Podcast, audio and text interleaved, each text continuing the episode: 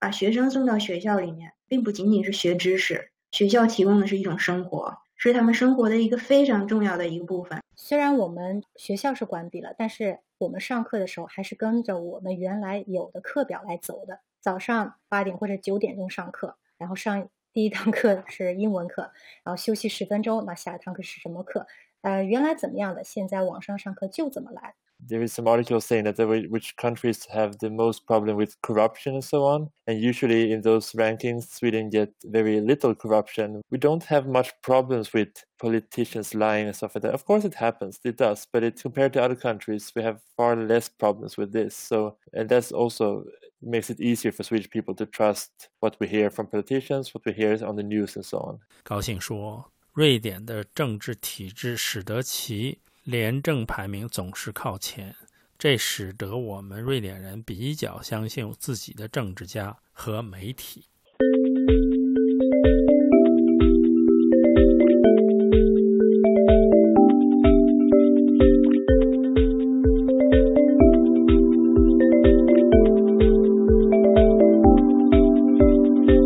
各位朋友，大家好，谢谢您继续关注乒乓台，我是赵红平。疫情之下第十二期的主题是瑞典为什么还不关闭学校？三位嘉宾是高兴、毛风平和王冕，三人均为瑞典中小学的教师。我的问题是：一、上学的目的是什么？二、为什么很多华人朋友对瑞典首相三月二十三日的讲话非常不满？三、为什么说高考是中瑞教育体系的最大区别？四、嘉宾们对家长们的忠告是什么？谢谢您的收听。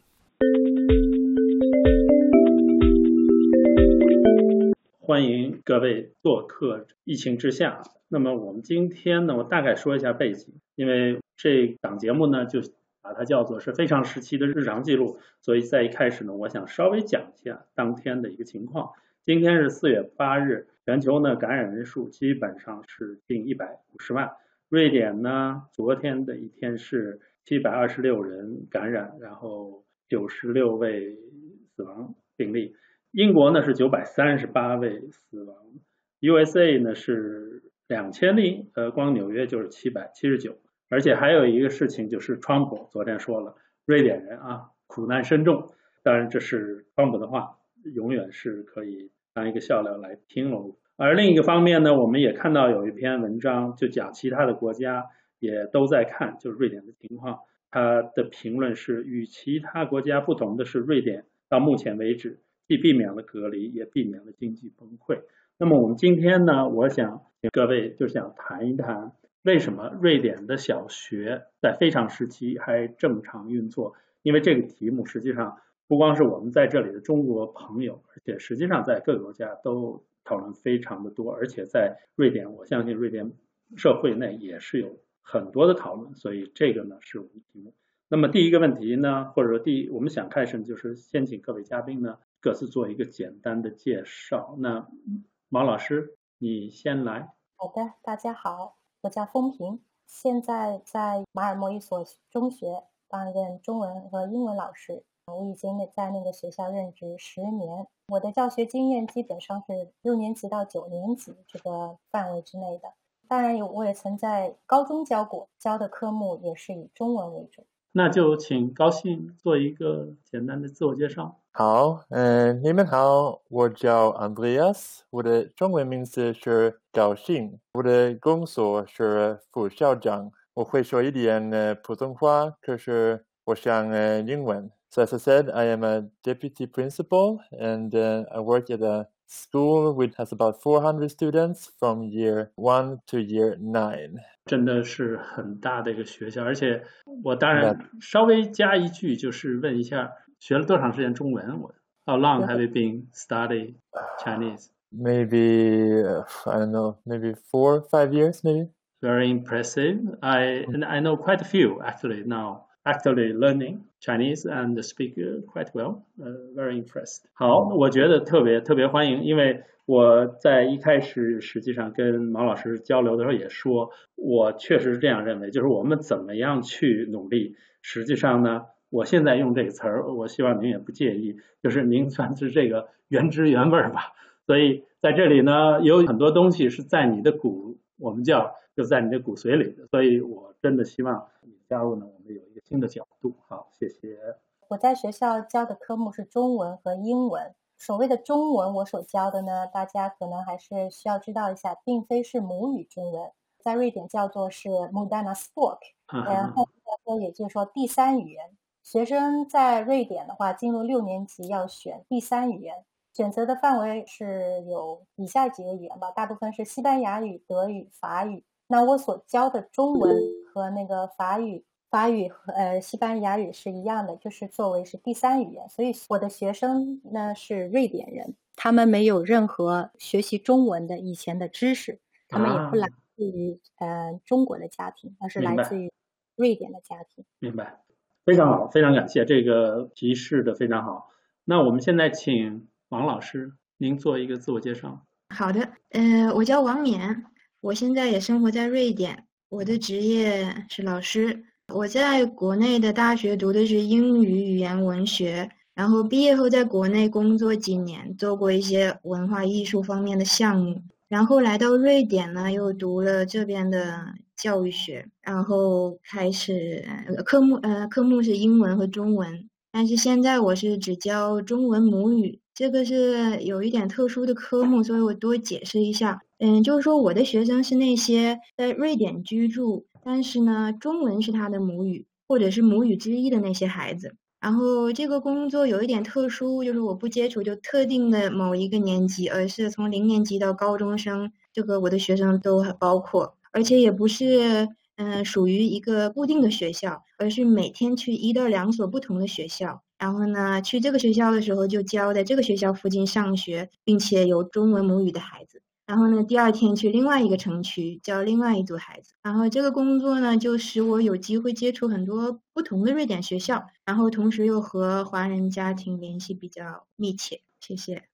特别有意思，我我个人觉得，就是因为就是你刚才讲的，不同的学校你可以有比较，而且不同的华人的家庭也有很多的比较。实际上，我个人认为，就是你会有很多很多的阅历，很多很多的经验，我觉得蛮有意思的。非常好，那我觉得今天正好你们三位说句实话，每一个人的背景还各不一样，当然都在教育部门，所以我觉得非常有意思。我相信一定会非常有意思的一个讨论。瑞典的这个情况在全球来说也比较特别，就是学校实际上一直是开着，而且你们都在第一线，就在跟小孩们等于每天都在接触，实际上你们接触人是比较多的。那我现在第一个问题就是问，在这样一个情况下，现在的小学是怎么样运作？能不能大概描述一下？就是在疫情的情况下，它是一个什么情况？让尤其是在国内的，包括我现在实际上美国人也呃很关心瑞典情况，其他的欧洲国家也一样很关心。大家知道一下，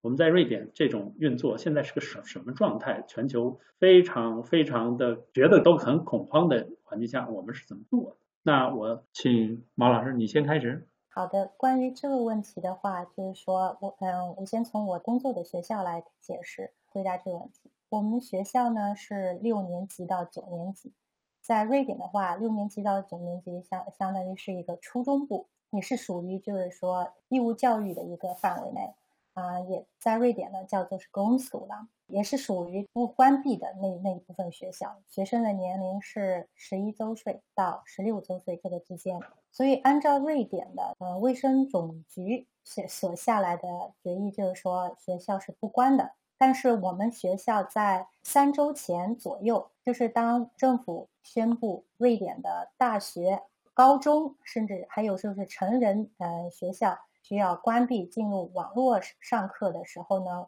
我们的校长在两天之后也决定关闭我们的学校。虽然在那个时候，就是说我们是也是在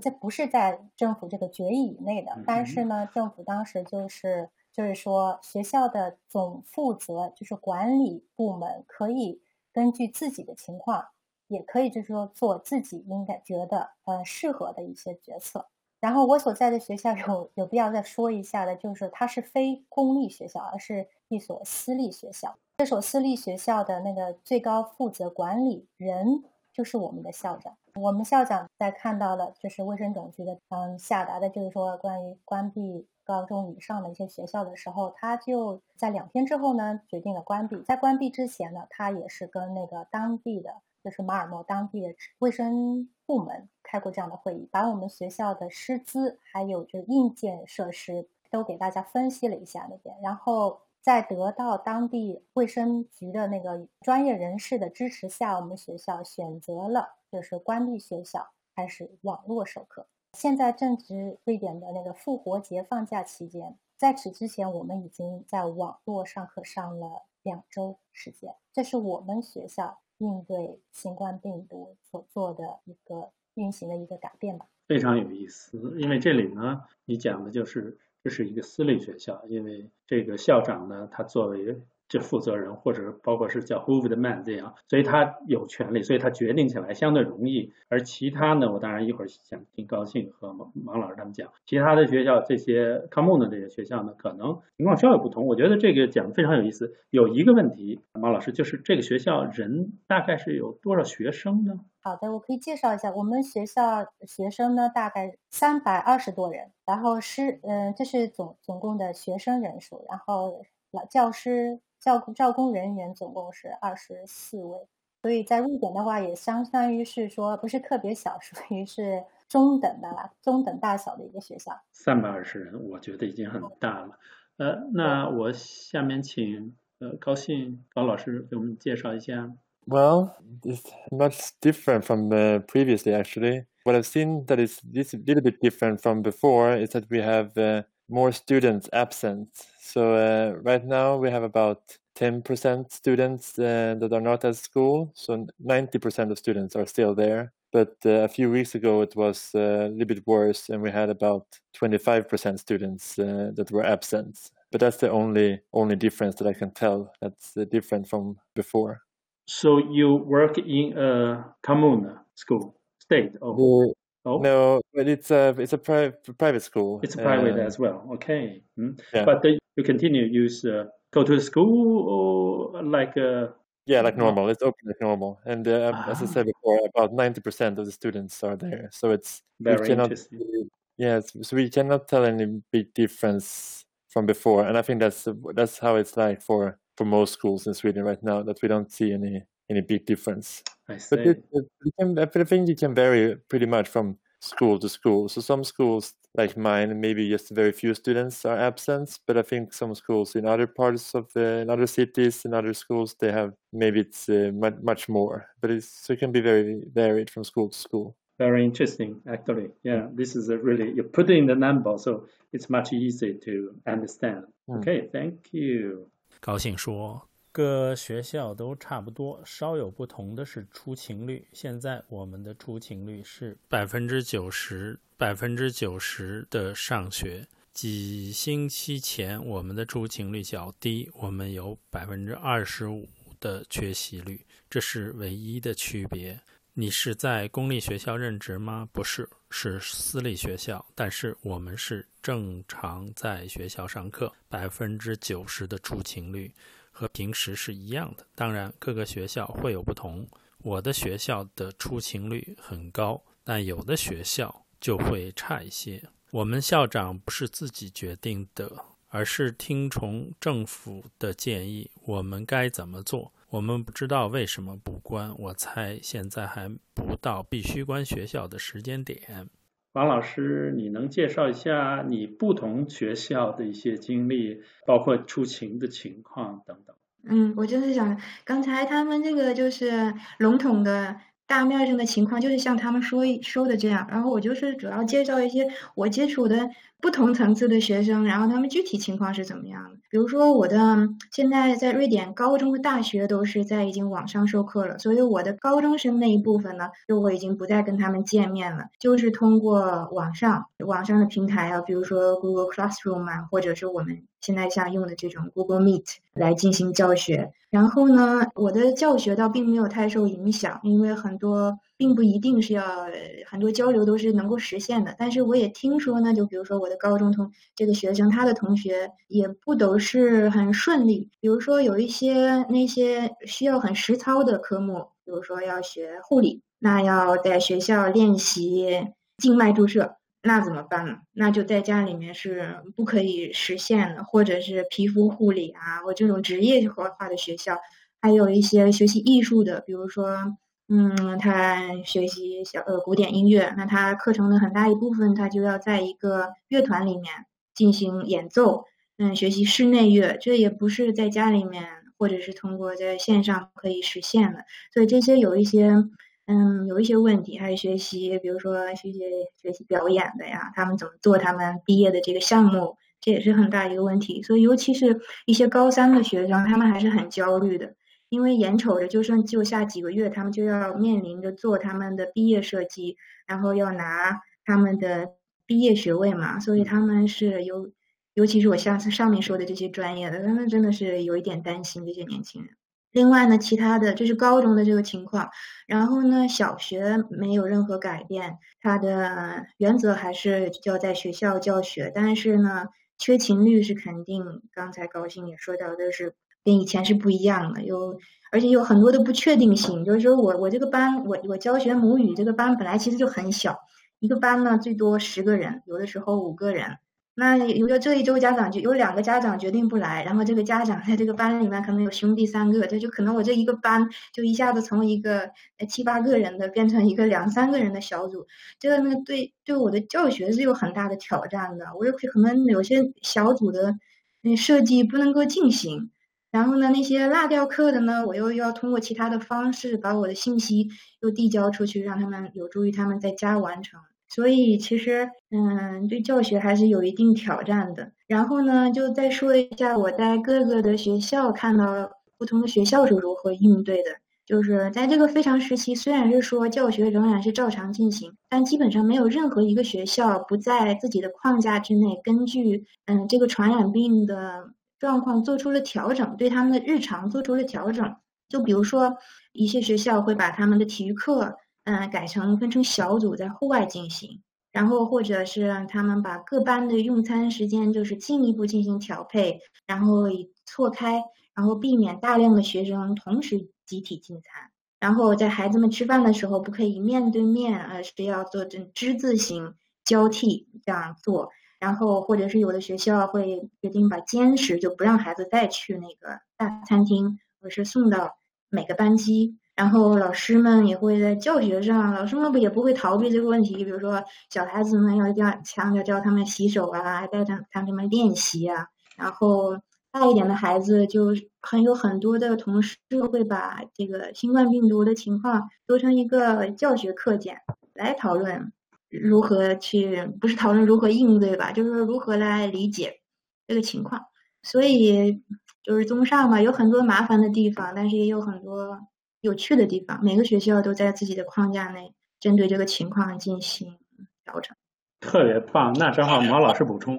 好，我这边补充一下，就是说，呃，当时呃，刚才我说了，我们学校的校领导。决定关闭学校。那关闭学校的原因，我觉得我有必要也在这边跟大家提一下。其中的一个原因，就像是汪老师刚才说了的，学生的到勤率就是还是非常明显起了变化。当那个在三月份以后，就是在那个其他的国家陆续开始下了一些禁令，甚至是邻国丹麦已经就是说。提前比瑞典提前一周关闭了学校。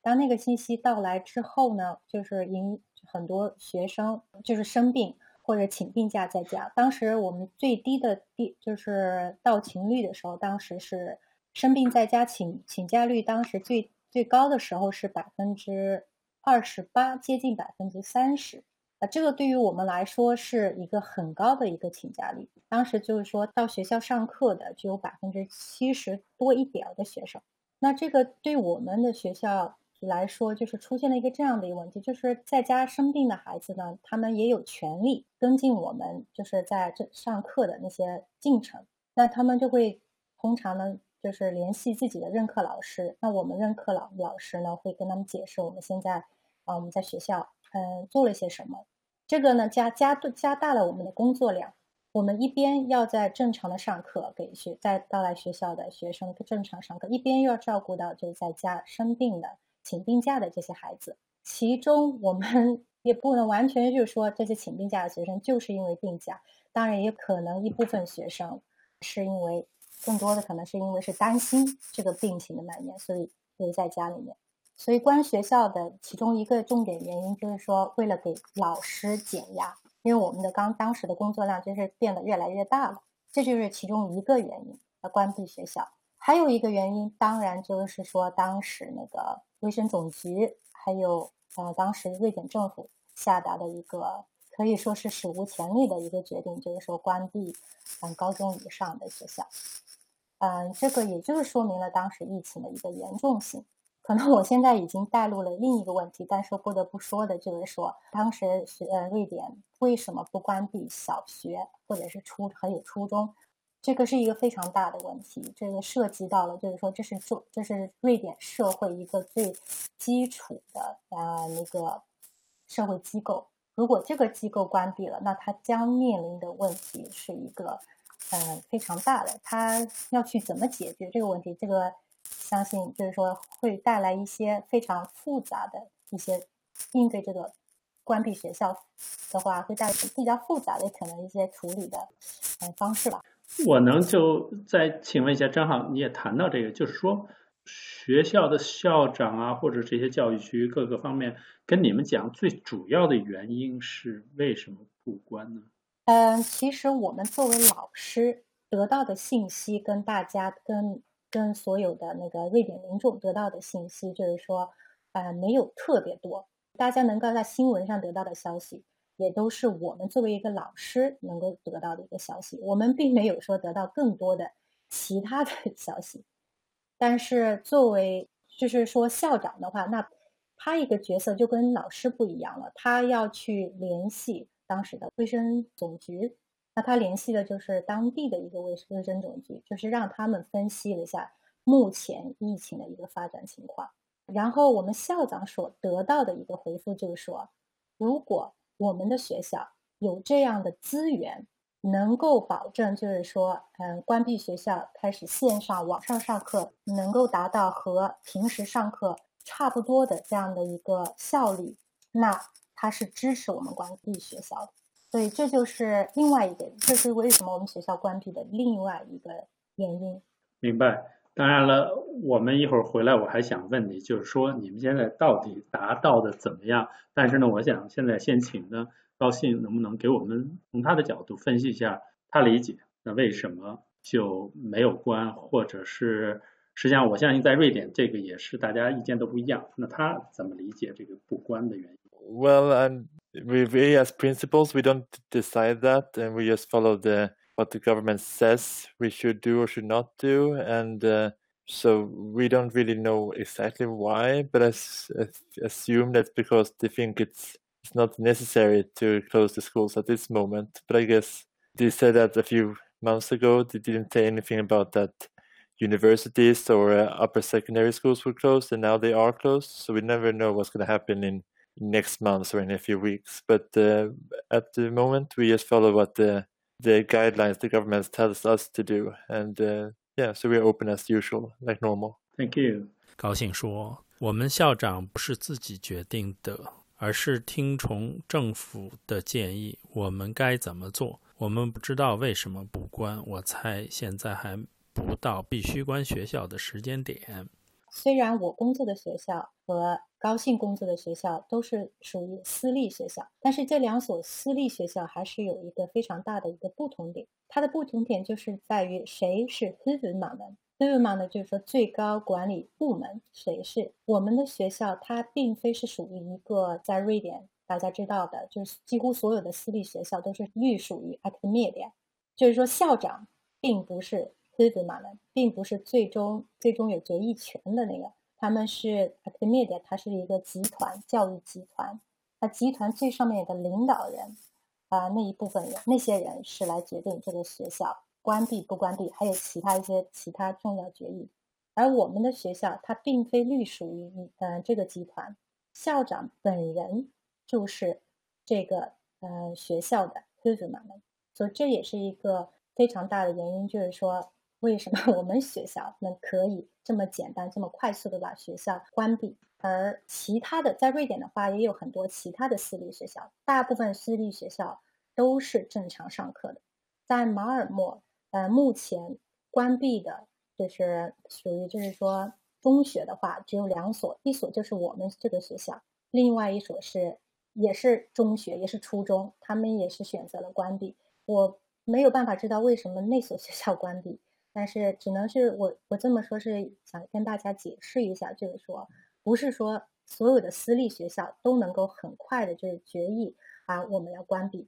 这不是的，不是那么简单的，就跟其他的公立学校一样，关不关还是由瑞典的政府其实是来决定。好，谢谢。当然这里头呢，确实现在比较特殊的就是你们二位呢都是在私立，但是你刚才解释，我觉得解释特别好，就是两个私立学校实际上情况也不一样，因为在瑞典这个情况，我要理解对的话，公立的学校一会儿你们可以。补充就是占比例，我相信可能在百分之八十。一会儿你们给我纠正一下。公立的学校一般都是市政府应该有一个委员会，他们是所谓的就是这个 human，就是说在国内我们可能更容易叫董事局或者什么，就是他们是决定的。刚才呢，高兴他这个私立学校呢属于一个特别大的集团，所以他那个董事局呢是在那个集团里边，所以呢他做起来决定他要考虑很多。那么王老师这个呢，是一个校长本身就是属于代表这个所有的持股人啊，或者是这投资人，所以呢，他就相对来说做这个决定比较容易。但是我理解对的话呢，大部分的政府的或者咱们国内叫公立的学校，应该都没有关，因为公立学校是跟国家政府走的，所以这个问题我想请王老师你解释一下，是不是这样呢？嗯，是是的，我就是补充补充一下吧，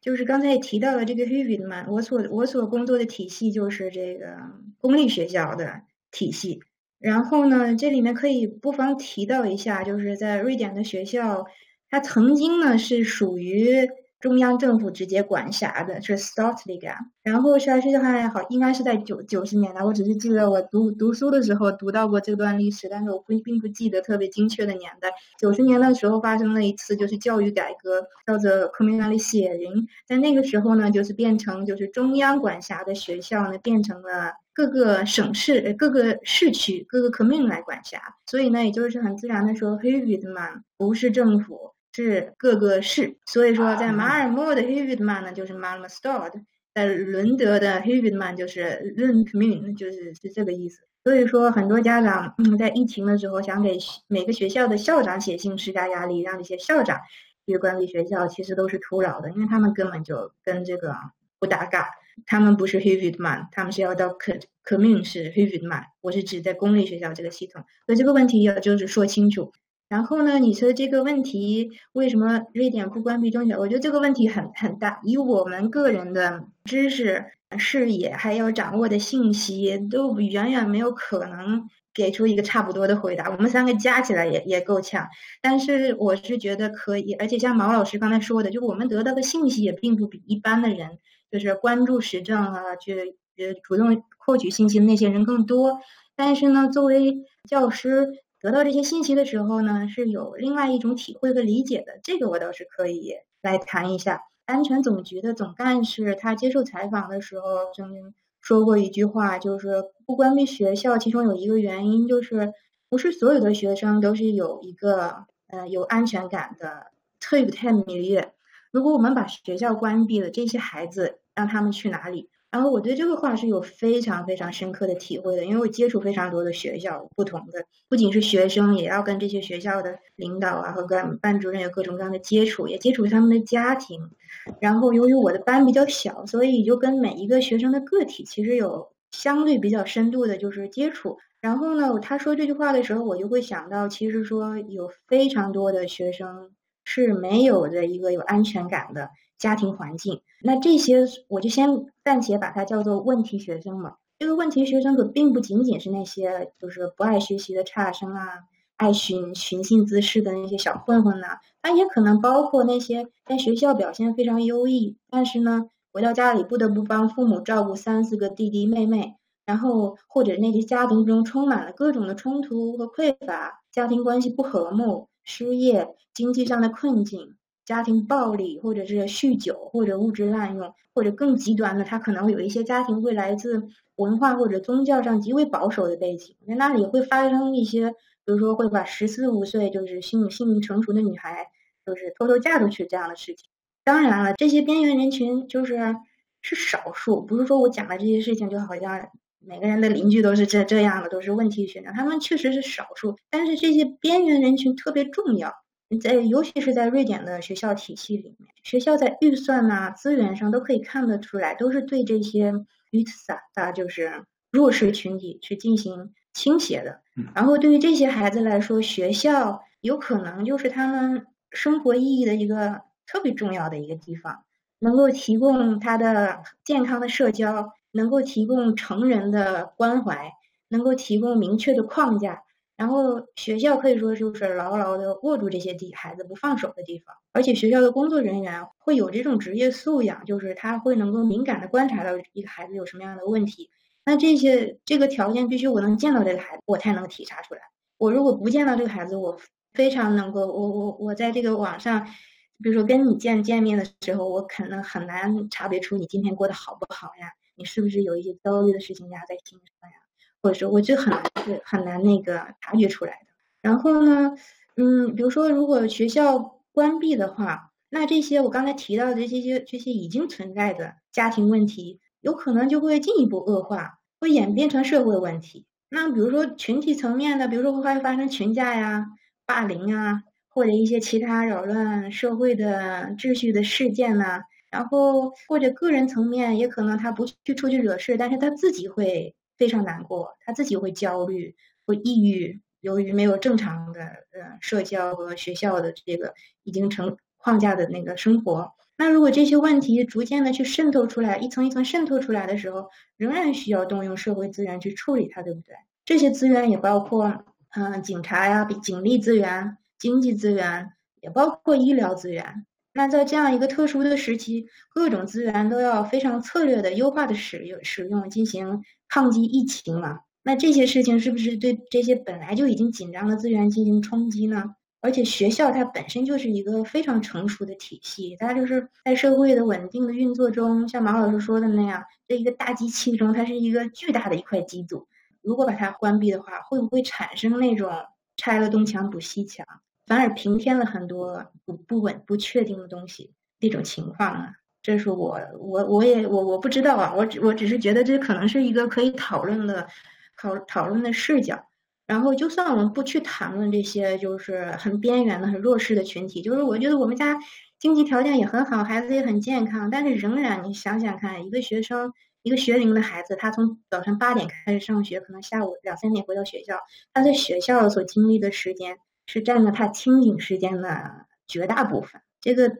学校的日常对他来说意义太重大了，他的社交群体来见到他的小伙伴，如果这个给他掐掉的话，他会不会很健康呢？这也是可以考虑的。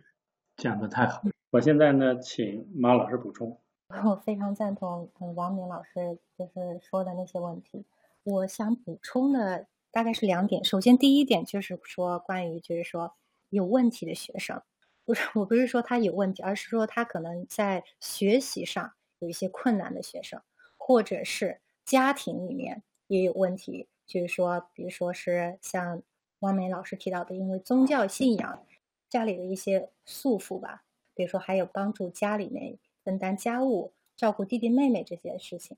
就是这种学生，就是说一旦学校关闭，那他面临的情况是什么样子的呢？我这里可以跟大家分享一下，因为我们学校毕竟是已经还是在网上上课、线上上课上了两周，那这些学生现在面临的情况是怎么样的呢？我们学校做了一个调查，在第一周学校关闭上课、网上上课上了第一周的时候，我们嗯校长给所有的学生发了一个问卷调查，其中呢就是问题就是 小到就是说他们是否呃正常的在家里面吃早饭、吃午饭。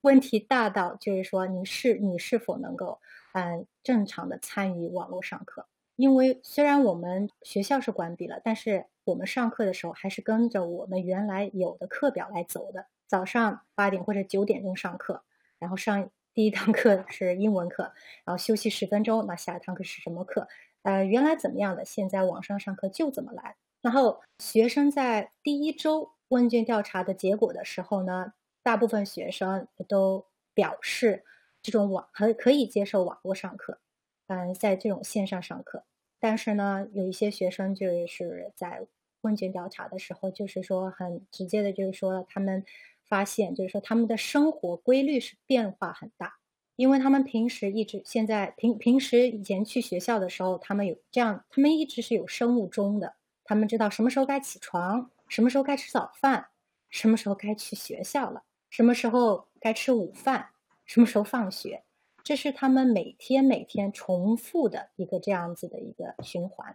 但是，当我们把这个循环切断了，至少是其中一部分切断了。虽然课表还是跟原来一样的，但是他们就发现他们的生活有点变化了。起第一，他们不需要按照原来的可能闹钟一样早起，他们可能现在就是变成很多，因为他们的年龄有。有有这年龄是在的，因为他们的最小的是十二岁，最大的才十六周岁。这个年龄的孩子，他们在生活上面还是需要很多大人的关怀、大人的帮助的。但是因为现在就是说网上上课了，嗯，因为有些家长他必须还是得去上班，那他们在家就是出现一部分这样的学生，就是他们上课前几分钟从床上爬起来，然后坐到电脑面前，耳机一戴，好了，现在开始上课了。还有的 甚至是更糟糕的，就是说，直接把电脑放在床上，耳塞一戴，还没起床呢，眼睛可能睡眼还是朦胧的状态，就已经开始上课了。课表呢，还是得跟着他们的那个课表走的。但是他们那个状态，大家都知道，早上的那一个早餐是多么的重要，特别是对于这些青少年来说。然后这些孩子上继续上课，然后还这些孩子。我这里要求说的下，他们还是非常非常的乖的，他们还是很，其实到勤率是有百分之九十九的，这个到勤率百分之九是非常高的，在一般在学校正常运行的时候，到到勤率这么高的话还是比较难得的，所以就是说大家都是非常嗯积极的去参加这个网络上课的，但是还是问题还是出在，比如说他们午饭时间了，在平常在学校的话，在瑞典的所有的学校，不管是私立还是公立，学生是可以有免费的午餐的。这个午餐时间是在你的课表里面留的，然后你在吃午餐呢，是要跟你的同班同学，还有一些老师在一起吃的。吃的时候呢，你保证你一天上课，就是说下午你上课的需要的能量，中午的午餐都能够保证的。但是这些学生一旦在家里了，一部分学生可以做到，因为他们家长有在帮忙做好午饭，但是一部分学生很遗憾，可能就是说他们就只能够是，比如说随便。的就是应付一下。我们在上课的时候发现有学生就是说边吃饭边上课，但是我们马上就调整了，就要求上课时间一定要衣冠整整洁，不能够坐在床上上课，也不能吃零食、吃饭、喝水可以。就是我们就是在，因为我们所有的老师都没有经历过在就是说这种网络上课，我们这种网络上课是现场直播的。我们现在经常叫我们自己叫主播，然后呢，就是我们每一天都会有新的主意、新的东西要、新的问题发现，然后呢要采取解决方式。然后我们就发现，第一个星期最大的问题就是学生的最基本需要，就是说饭，嗯，就是说呢，就是他的一天的那个一日三餐这个问题一定要解决。那我们解决的方式就是说，联系了家长，我们的学校官方网站上也。嗯，提了就是说让家长帮助学生能够保证他们一日三餐正常。但是还有一些学，不是说所有的学生都有这样的家长这么，嗯，就是说关心自己的孩子，能或者是说有足够的精力去帮孩子做到这些事情。因为以前的话，这些孩子的家长是不需要去做这件事情的，他们孩子在午学校里面吃午饭，学生家长是不需要担心他们一日三餐这方面的问题。现在就多了一个问题出来。我不知道大家可能会觉得这个是一个小问题，但是我们 在教学中真的是发现，就是学生没有吃正常午饭的，那他从他的上课的表现是马上就出来了。还有的就是说家庭的问题，你在家里面上课，你是否具备这样子的嗯条件，就是说能够支持你硬件设施上能够支持你去上课。我们的学校是，就是说每个学生都是学校给您颁发一个电脑的。这些电脑都是学学校免费给他们提供的，这就是他们的学习工具。他们在家网络上课，能够保证能够有这个电脑可以参加这个网络上课。还有一个就是说保一定要就是说他们家里有网络，这也是一个必须条件。然后大部分学生，至少我们学校是没有这方面的问题的。但是那些我们发现的就是说那些比较就是说可能是在学习方面有问题的。比如说有小到，比如说是可能是单科有一些几科目上面有特别高的问题，比如说数学课，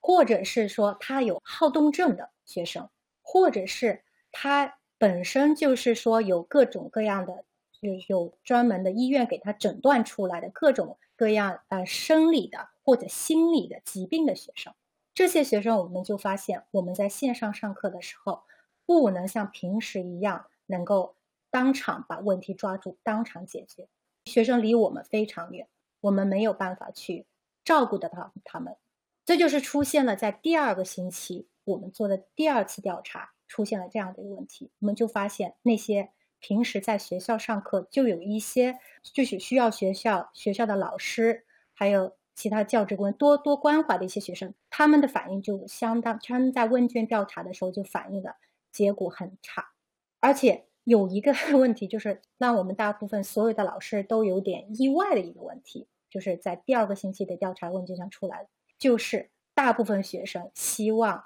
返校，原因有这些：第一，每天我们是按照课表走的，这个课表不是为网络上课而做的，这个课表是根据我们正常的运作来做的。他们每天这样，这些学生有五到六节课。其中呢，包括体育课、音乐课、手工课。但是，不管你是任何一个科目，现在线上上课，你就是大部分的话，又就是我们有点到，就是所有的手工课，就是不是理论的课，都现在都变成了是理论课，因为这些手工课，像王冕之前说的，没有办法在线上，就是说很理想的去实现它。还有一个问题就是，学生觉得非常的孤单。这些年龄的学生。包括就是说，如果听众们你们自己有这样的孩子，大概也应该知道，这些这个年龄段的孩子，他们对社交要求是非常大的，因为而且他们平常的生活，学校他们的这八个小时，他们在中间有很多很多就是社交方面的，不是说单纯只是说是学知识，很多都是在就是他们的社交方面，就是说。也有很大的需求，而且他们这个需求是大部分是被满足了的。但是线上上课之后，这些学生觉得非常孤单，因为他们上课只是对着一个电脑，大部分时候呢，就像您现在一样，他们只能够是把自己静静音了，我们听不到他的声音，我们也无能为力。非常理解，非常理解。我确认两个事儿：第一，午饭按瑞典的规定是要。是纳税人的这钱，他们自己是免费得到。现在是有学校安排给他送呢，还是说只是跟家长说你们要负责给他们一定解决好午饭，起码早饭嘛，因为是他自己的，这是一个问题。第二个问题就是刚才你讲到的，你们现在实际上上网课，这个课表还完完全全是按以前的课表在走。因为我为什么问这个问题，是我知道在北京隔离以后。一天可能上三节课，不是按课表走的，所以我们一定要把这个网课和网课要搞清楚是什么区别。因为在这里，我我要听到你是就这两个问题，请回答。